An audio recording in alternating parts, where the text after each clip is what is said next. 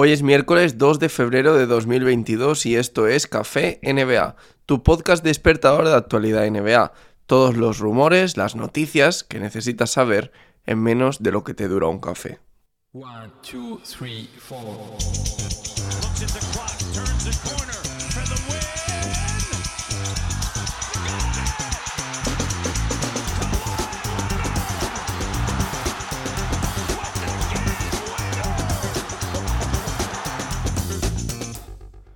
Oye, empiezo el podcast hoy recordando que me podéis dejar un me gusta en iVoox en señal de apoyo, que le podéis dar una review de 5 estrellas tanto en Spotify como en Apple Podcast, todo totalmente gratuito.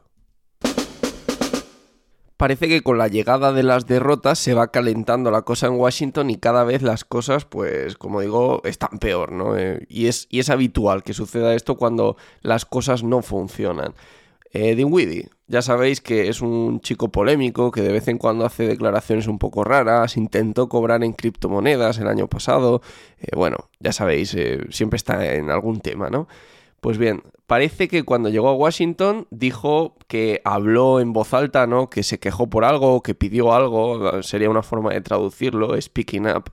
Y dice que no fue muy bienvenido, que no sintió como que a la gente le gustara que él diera su opinión, así que desde entonces se dedica a hacer justo lo que le piden y ya está, ¿no? Como si de alguna forma se hubiera convertido en un jugador secundario. A raíz de esto, justo hoy, esto pasó hace tres o cuatro días, a raíz de esto, justo hoy se conoce que los Washington Wizards están buscándole un traspaso, que no lo quieren en el equipo y que eh, quieren como moverle por alguno de sus compañeros porque, pues de acuerdo a Kevin O'Connor de The Ringer, los Wizards quieren traspasarle porque algunos de sus compañeros creen que no aporta nada al equipo y no le quieren en el equipo directamente. Varios equipos están preguntando a los San Antonio Spurs de John T. Murray y Derrick White. Después de dos décadas seguidas visitando los playoffs, los San Antonio Spurs parece que por fin han encontrado esa especie de reconstrucción, parece que por fin están perdiendo partidos, entender este por fin como algo que hace mucho que no sucedía, no como algo que yo deseara. Y desde luego hay dos jugadores que están llamando la atención en el equipo. Uno es Murray, eh, segundo año de un acuerdo de cuatro temporadas que ha sido incluso mencionado para jugar el All-Star en algún momento. 19,2 puntos, 8,4 rebotes, 9,1 asistencias y 2 robos por partido este año, que se está saliendo. Y está cobrando 15,4 millones por temporada. Dentro del rendimiento que está dando, considerando que está incluso en discusiones del All-Star, no es para nada un jugador caro. Con Derrick White la situación es un poco más complicada porque fijaos que tiene un contrato muy similar, 15,1 millones, aunque es progresivo y está en el primer año de un contrato de cuatro temporadas que le llevará hasta la 2024-2025 cobrando casi 19 millones de dólares y además estamos hablando de que sus números son bastante peores que los de DeJounte Murray. Varios equipos han mostrado interés en conseguir el traspaso de Justin Holiday de los Indiana Pacers, aunque hay una cosa que parece que está impactando bastante en su valor de mercado, y es que Justin Holiday no está vacunado. Tomó esta decisión por temas personales, por temas familiares, dice, y eso hace que en distintas franquicias de la NBA, en distintas ciudades de la NBA, no pueda jugar todos los partidos o no pueda jugar al menos los partidos en casa, ¿no? Eh, eso hace pues que el mercado de Holiday se haga bastante más pequeño, algo parecido a lo que ha pasado con Irving, por ejemplo. Parece que los Indiana Pacers estarían pidiendo dos segundas rondas a cambio de Holiday y es uno de esos traspasos que ya os dijimos que los Pacers deberían hacer en estas poco más de dos semanas que quedan de traspasos. Eh, de momento no se ha movido nada y ya sabéis porque os lo dije en uno de los cafés anteriores que prácticamente quieren traspasar a toda la plantilla.